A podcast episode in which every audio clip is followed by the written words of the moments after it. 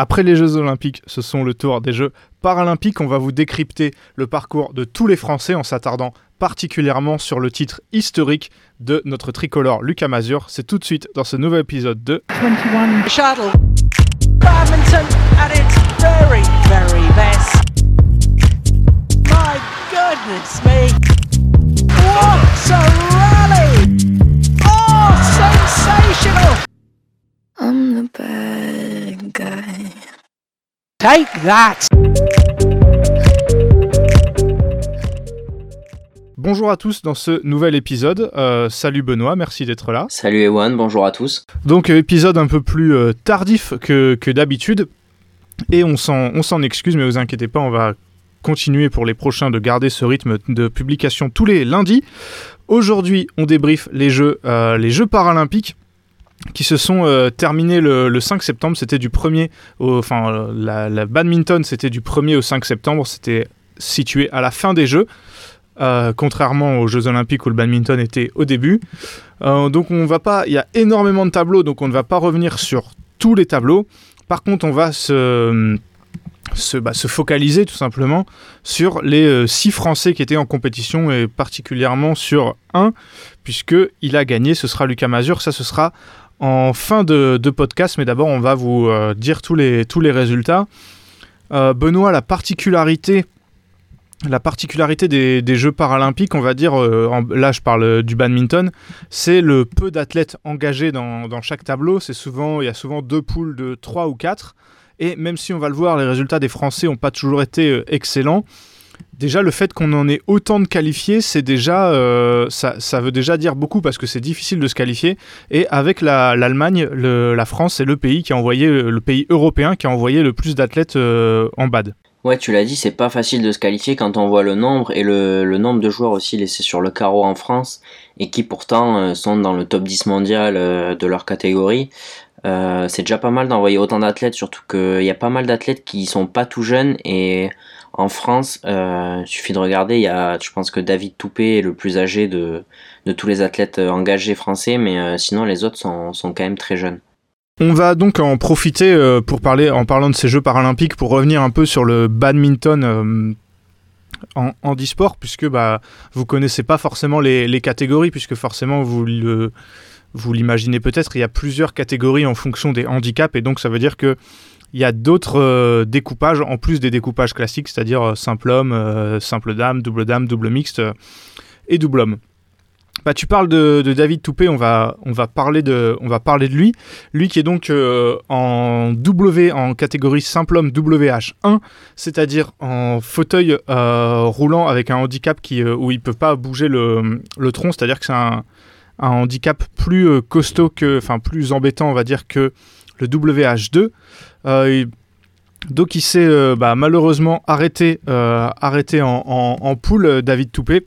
Il perd contre donc là, il y avait trois poules, de 3.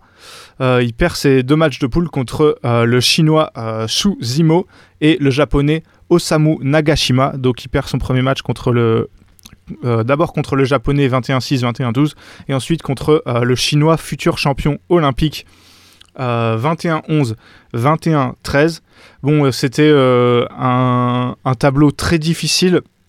Benoît et en plus il tombe contre le, futur champion euh, dès le premier tour, on va dire qu'il voilà, n'y avait pas grand chose à faire pour, euh, David Toupé euh, sur dans cette compétition. Ouais, c'est clair, pour David Toupé, c'est un peu difficile parce que pour lui, bah, l'entrée du badminton aux Jeux paralympiques, euh, elle se fait presque 10 ans trop tard, c'est malheureux, mais quand il va chercher son titre mondial, il y a maintenant un peu plus de 10 ans, peut-être le premier, euh, il y aurait eu les Jeux, ça aurait pas été la même histoire. Euh, là, c'est vrai que bah, il est plus tout jeune, donc il s'est battu pour aller à, à Tokyo mais ça a été ça a été très compliqué et il perd deux matchs où finalement on se rend bien compte qu'il y a rien à faire donc euh, y a je sais pas s'il y aura des regrets parce qu'on va on va parler aussi là tout de suite de ses défaites en double homme mais euh, c'est trop compliqué aussi euh, quand on voit qu'il perd aussi en double homme contre la future paire championne olympique oui, c'est vrai que je l'ai pas dit en introduction, j'ai oublié de le mentionner. C'est quand même des Jeux paralympiques historiques et surtout pour le badminton, puisque le badminton euh, fait son apparition aux Jeux paralympiques, donc 28 ans après les Jeux olympiques.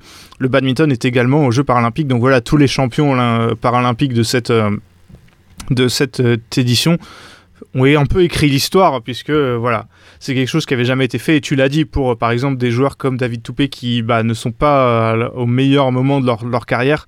C'est un peu frustrant. Je pense que je me mets pas du tout à sa place, mais j'imagine qu'il a dû avoir de la joie d'y aller quand même. Et de, pour, tous ces, pour tous ces badistes, ça doit représenter quand même quelque chose de participer aux, Jeux, aux Jeux paralympiques. Donc on ne peut que saluer et être content du fait que ça, ça, le badminton ait intégré les Jeux euh, les Jeux paralympiques. Take that. Euh, on va parler de Thomas Jacobs, euh, qui lui est en fauteuil aussi, mais dans une autre catégorie, le WH2 donc, et qui lui aussi s'est arrêté dès les poules, pareil, trois poules de, de 3. il a d'abord perdu contre le joueur hongkongais Chan, Yo, Chan O-Yuen, future médaille de bronze, et euh, ensuite contre le japonais Daiki Kajiwara, futur, futur médaillé d'or, 21-9, euh, 21-5. Là, Benoît a un peu le, même avis, c'est-à-dire que dans un tableau euh, pareil, je sais pas, je veux pas faire du bas de fiction, je sais pas s'il aurait pu faire mieux avec un autre tirage, mais quand tu vois qu'il prend deux médaillés dans une poule de 3, très très compliqué, et en plus quand tu vois les scores, tu te dis que il n'y avait pas grand chose à faire non plus. Ouais, c'est frustrant pour lui parce que je crois qu'il est cinquième mondial. Et malheureusement, euh, bah, tu prends deux, deux mecs qui finissent euh, sur le podium olympique. Donc euh, oui, quand tu vois les scores, tu dis il n'y avait pas grand-chose à faire. Je pense que tu as raison. Ça aurait peut-être pas changé dans une autre poule, mais en tout cas, c'est sûr qu'il aurait eu, il aurait eu une vraie carte à jouer, alors que là, ça n'a ça pas été le cas. Sachant que ces deux joueurs, du coup, mmh. en se jouant en poule, se sont évités euh, un peu plus tard dans le tournoi. Donc, euh, donc ça n'a pas aidé, ça a pas aidé notre Français. Hmm, clairement. On enchaîne avec, euh, pardon, on enchaîne avec le Français Meryl Lockett, qui lui est en catégorie SU5. Donc la catégorie SU5, c'est les handicaps qui touchent le haut du corps, donc les bras, les épaules, etc. Euh, lui non plus n'est pas sorti de poule. C'est dommage, il avait bien commencé en battant le, polonais Bartolomiej Mzor. Je suis désolé pour la prononciation, elle est très difficile. 21-16, 21-17. Et après, il y avait deux Indonésiens euh, dans sa poule. Malheureusement, il a perdu les deux. D'abord contre euh, Deva Arinmuchi, 21-10, 21-10. Et contre Suryo Nugroho, 21-14, 21-8.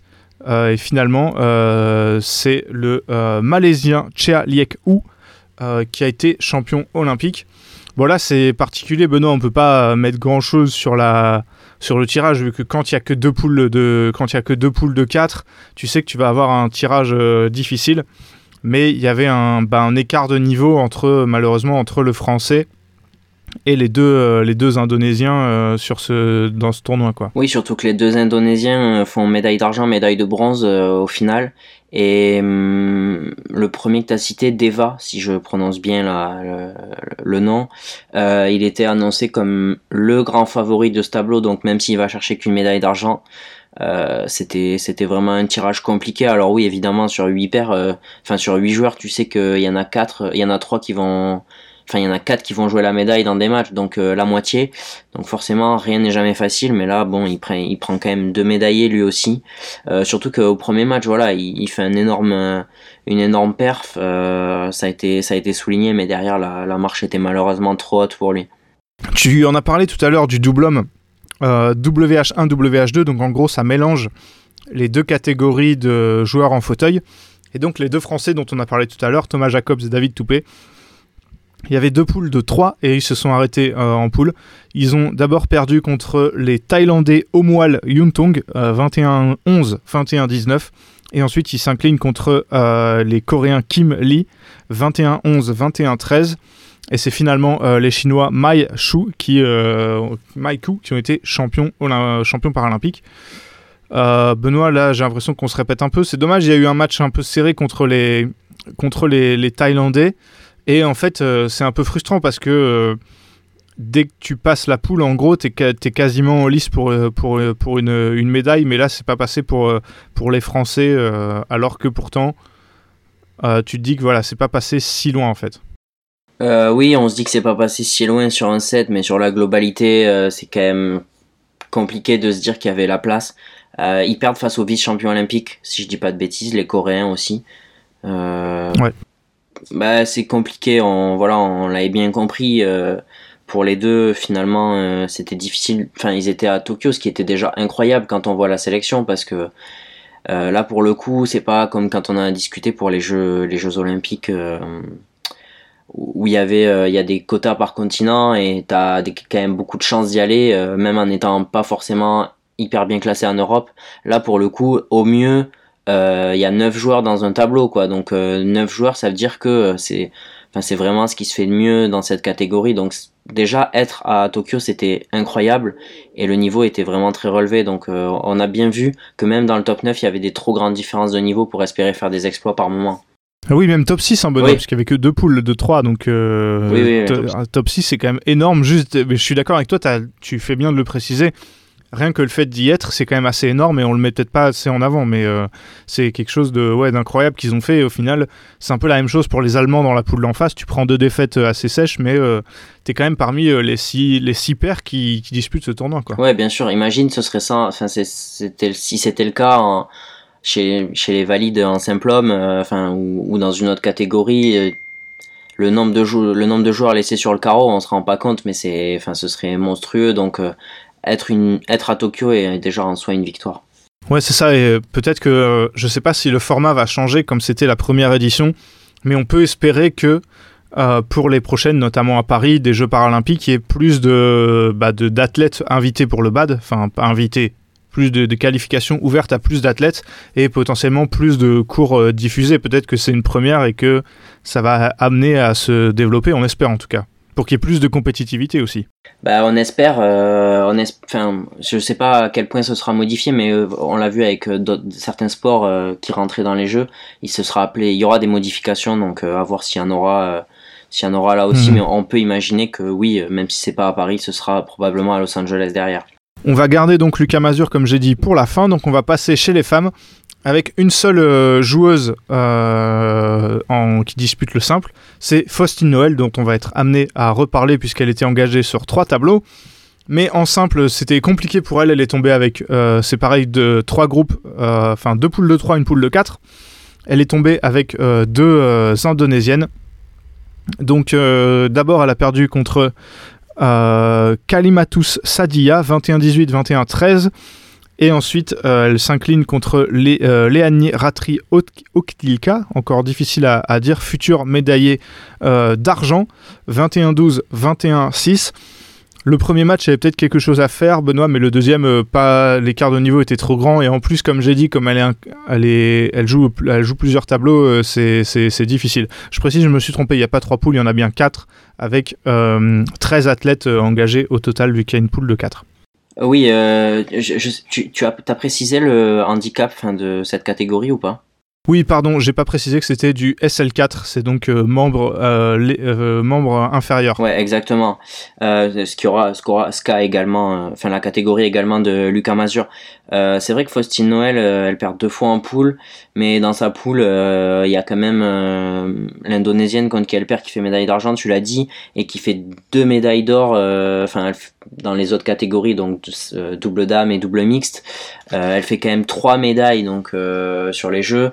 C'est, énorme, donc là encore une fois, pas de pas de réussite au tirage, on se dit que peut-être dans une autre poule elle gagnait au moins un match, alors que là au final elle, elle elle sort pas par la petite porte parce que bien sûr que non c'est pas c'est pas du tout le, sujet mais même elle il doit y avoir il y a eu j'imagine de la frustration en voyant en voyant le tirage. Ouais, j'imagine aussi. Euh, elle s'est un peu rattrapée avec le double dame, où du coup elle était engagée euh, aux côtés de Lenaïg Morin. Donc là, c'est à la fois du SL3 et du SU4, SL3, SL4, SU5. Donc ça veut dire qu'il y a ces trois catégories en, une. Euh, mais la plupart des paires, on va dire, c'est du SL4, c'est-à-dire du handicap léger du membre inférieur. C'est notamment le cas de Lenaïg Morin. Donc elles étaient euh, donc c'est deux poules de deux poules de 3 encore une fois donc euh, très très resserrées. Elles sont quand même dans les six paires qui, qui étaient qualifiées. D'abord elles s'imposent face aux indiennes Koli Parmar euh, 21-12 22-20 et elles s'inclinent euh, sèchement face aux chinoises Cheng Ma 21-9 21-10 Et euh, ensuite, elle s'incline en demi-finale face aux, aux Indonésiennes euh, Sadia. Donc, si je me trompe pas, c'est les deux contre qui Faustine Noël avait perdu. euh, je, pense que. Voilà, contre qui elle avait perdu en poule, elle les a retrouvés en double. euh. et ensuite, elles perdent malheureusement un match assez serré euh, pour la médaille de bronze face aux japonaises Ito Suzuki. Benoît, c'est difficile parce que autant en, demi-finale, euh, on a senti qu'il n'y avait rien à faire, elles perdent contre les futures championnes olympiques, autant ce match pour la médaille de bronze, je pense qu'il y aura peut-être un peu de regret. Euh, peut-être un peu de regret, en tout cas, euh, on- on- elles sont pas loin et ça c'est sûr que ça va laisser des regrets, euh, surtout à Léna Morin forcément, puisque Faustine Noël, on va en parler, mais elle, elle, elle, rentrera quand même de Tokyo avec une médaille. Mais voilà, c'est, enfin les Jeux paralympiques, c'est tous les quatre ans, sachant que c'était la première fois, voilà, on, le répète, mais ça aurait été historique même pour, enfin, même pour elle, évidemment à l'échelle de la France, oui, on est content, il y a d'autres médailles, mais pour, pour ces athlètes, ça aurait été incroyable et euh, je sais pas si on peut dire qu'elles ont manqué le match de la troisième place parce que je pense pas que ce soit le cas. Mais euh, oui, quelques regrets sur le, sur le scénario du match, ça c'est sûr. Tu l'as dit, Faustine Noël était engagée dans un troisième tableau, le double mixte, aux côtés de Lucas Mazur. Donc, ils étaient tête de série 2. Euh, donc en poule, euh, pareil, deux poules de 3. D'abord en poule, ils battent euh, difficilement les Indiens euh, Bagat Kohli, 21-9, 15-21, 21-19. Et ensuite, euh, ils battent plus, enfin non, toujours assez difficilement, mais en 2-7, euh, les, Thaïlandais euh, Taemarom euh, Sain Supa, 21-18, 21-18. Euh, Benoît, est-ce que tu, d'abord tu veux revenir sur ces matchs de poule ou alors tu, veux, on parlera de leur performance d'ensemble quand même euh, des poules où ils ont malgré leur statut de tête de série 2, ils ont été challengés euh, tout de suite? Ouais, ils ont beaucoup souffert, mais je pense que c'est aussi dû à l'enchaînement des matchs. Lucas Mazur qui joue sur deux tableaux et qui joue des gros matchs en simple. Faustine Noël qui joue sur trois tableaux. Je pense que ça a coûté très cher sur la performance d'ensemble parce qu'en finale, alors oui, euh, l'indonésienne elle fait une radiane médaille, mais son partenaire euh, il prend une, correction mémorable en poule contre Lucas Mazur, euh, si je dis pas de bêtises, enfin il marque moins de 10 points sur les deux sets. Donc vraiment, on, peut quand même légitimement penser que les Français ont, souffert de l'enchaînement des matchs. Ouais, donc, donc voilà, les Français qui ensuite ils passent facilement leur demi. Euh, 21-10, 21-11 contre les Japonais Fujihara euh, Sugino. Et ensuite, tu l'as dit, ils perdent contre les Indonésiens Susanto euh, Oktila, qui était euh, premier mondial tête de série 1, et qui en plus menait euh, largement, je crois, contre les Français aux, confrontations directes. Je me demande si c'était pas. Je ne vais, vais pas dire de bêtises, mais il me semble qu'ils menaient. Ouais, donc euh, tu penses que l'enchaînement des matchs a, a, a- a joué aussi? C'est vrai que c'est frustrant, mais en plus, ils ont un volant de 7 dans le, dans le premier. Et quand tu vois le score 23-21, 21-17, tu te dis que c'est effectivement dans ce premier set où ils ont un peu laissé passer le train, quoi. Euh, oui, je, pe- je, je pense, je pense aussi. Maintenant, euh, enfin voilà, vraiment la, fatigue pour moi, euh, on, les a vus, on a vu en tout cas Lucas Mazur très emprunté. Et en plus de ça, faut pas oublier qu'ils n'avaient pas de médaille mondiale en mixte jusque-là. Donc oui, ils étaient tête de série 2, mais faire une médaille d'argent aux Jeux paralympiques, euh, c'était déjà, même si évidemment quand, euh, quand on est Lucas Mazur ou Faustine Noël, on vient que pour l'or. Euh, ça reste une médaille aux Jeux paralympiques et dans une carrière, euh, l'occasion se présente pas tous les jours. Oui, c'est vrai. Et puis tu, tu fais bien de.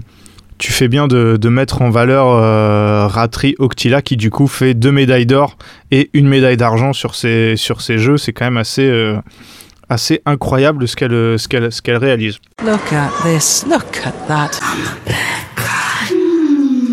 On a gardé ce tableau pour la fin puisque bah, en tant que Français c'est celui qui nous régale le plus. C'est le simple homme SL4. Donc on repart sur des handicaps euh, inf- un- inférieurs, oui. Lucas Mazur, donc on en a déjà parlé, on vient d'en parler en double mixte, euh, qui a fait bah, médaille d'or tout simplement. Qu'est-ce qu'il a fait? Il était, c'est donc le, c'est deux poules de 4.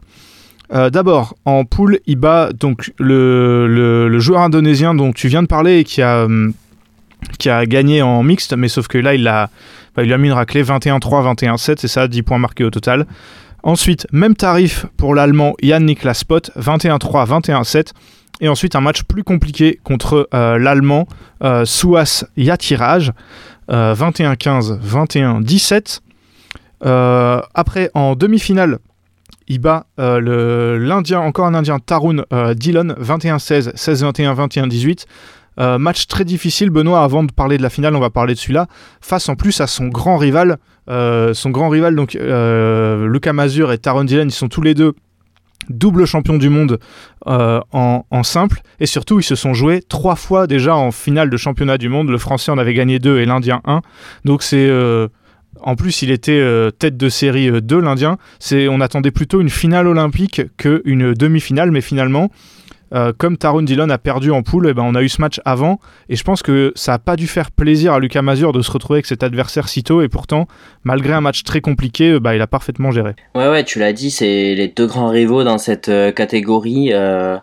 honnêtement, c'est oui, je pense que tout le monde l'attendait en finale, ce match. Et quand tu t'es Lucas Mazur, t'es pas content, je pense de, tu l'as dit, tu l'as bien dit, de le prendre en demi cet Indien. maintenant, voilà, faut quand même souligner la le tableau, euh, bah, évidemment, il y a, on l'a dit encore une fois, il y a que les meilleurs, euh, vraiment les meilleurs meilleurs, donc euh, c'est difficile de d'avoir des matchs faciles. Mais le tableau de Lucas Mazur, honnêtement, il n'a pas été épargné et il joue, il joue plus d'une heure en demi, encore plus d'une heure en finale. On va en parler. Donc ouais, franchement, vraiment assez incroyable ce qu'il a été capable de produire cette semaine. Voilà, donc en finale, il se retrouve face à l'Indien qu'il avait battu en poule, Souas et à tirage et victoire 15-21, 21-17, 21-15. match de fou. Franchement, euh, je vous le conseille, il doit être encore disponible en, replay si vous avez l'occasion. Gros gros match où les deux ont euh, électrisé la foule, surtout l'Indien qui était vraiment euh, toujours à la limite dans, ses, dans ses réactions sur chaque point dès le début du match.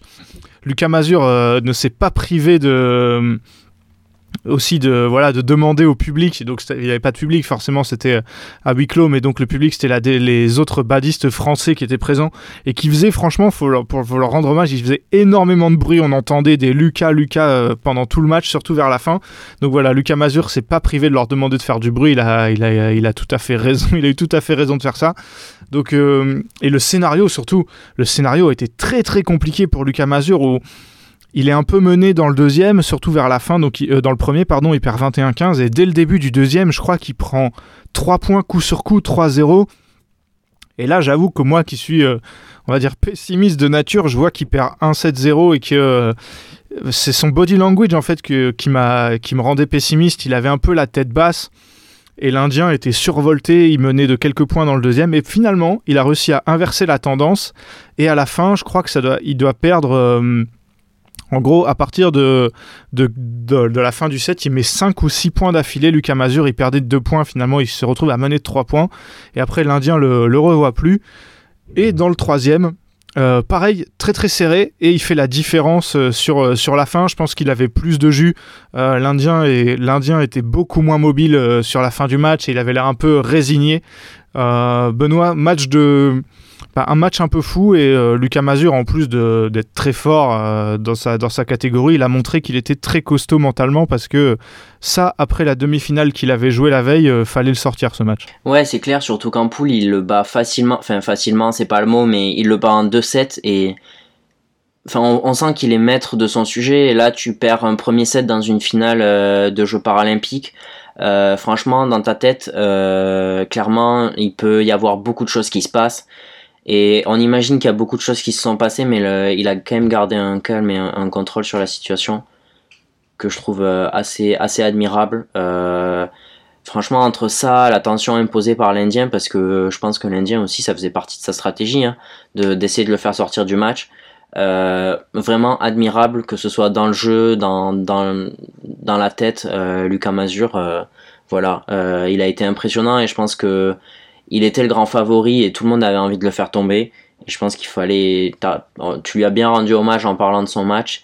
Et, euh, voilà, euh, maintenant euh, j'espère qu'il va ramener la médaille au, stadium de Toulouse comme il l'avait comme il l'avait dit, puisque c'est un grand supporter du TFC et que je pense que beaucoup de clubs du sud de la France étaient, enfin du sud-ouest de la France étaient devant leurs écrans pour voir sa finale.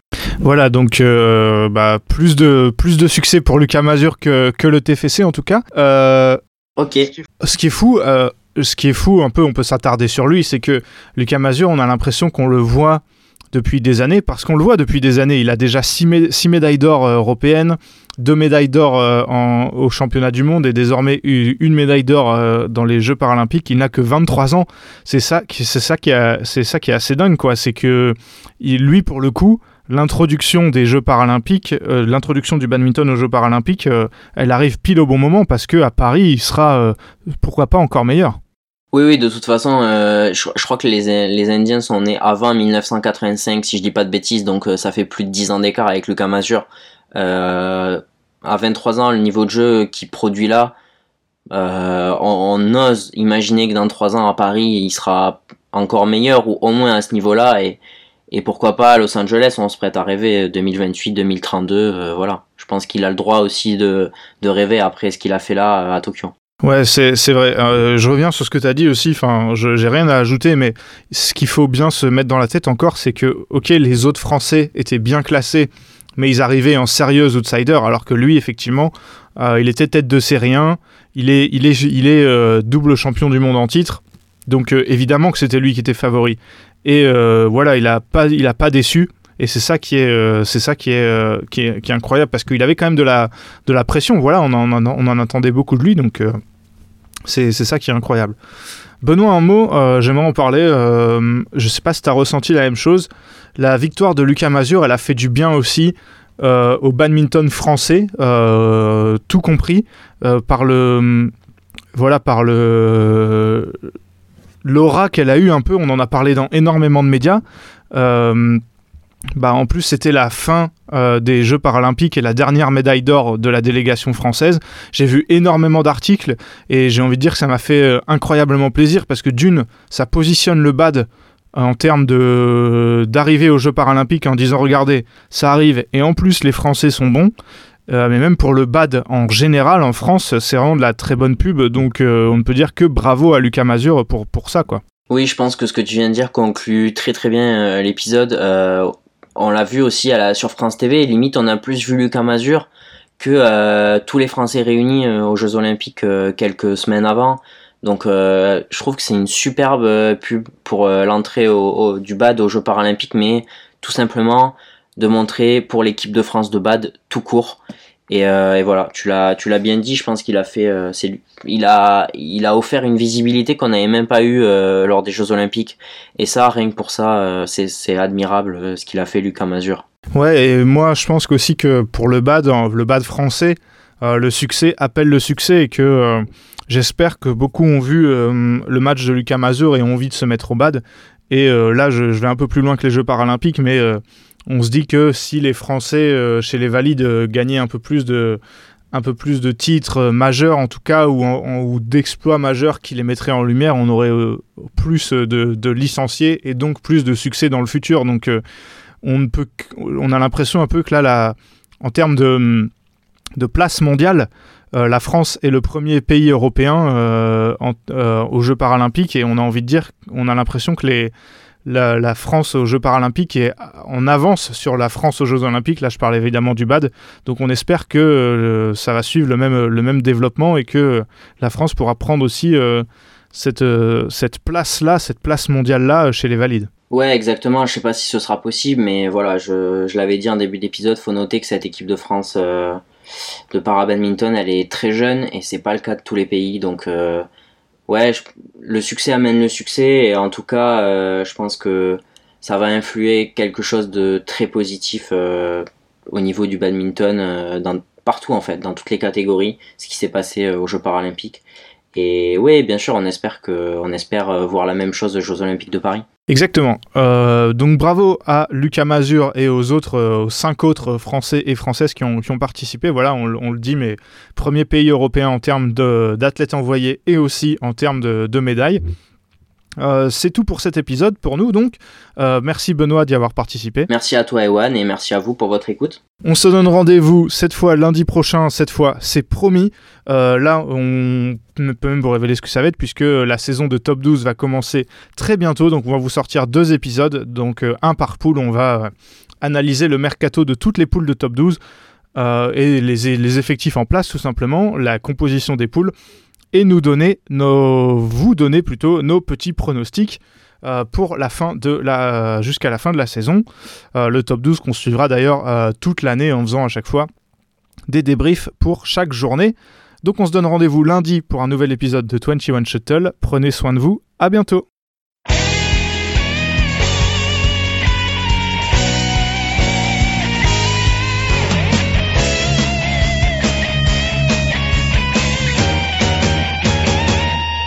绽放我们激情的节奏，把那束缚抛开的时候，共同感受这片天空带给我们的自由，挥动你我坚强的双手，努力奔向成功的尽头，我们的梦握在手中，绝不等候。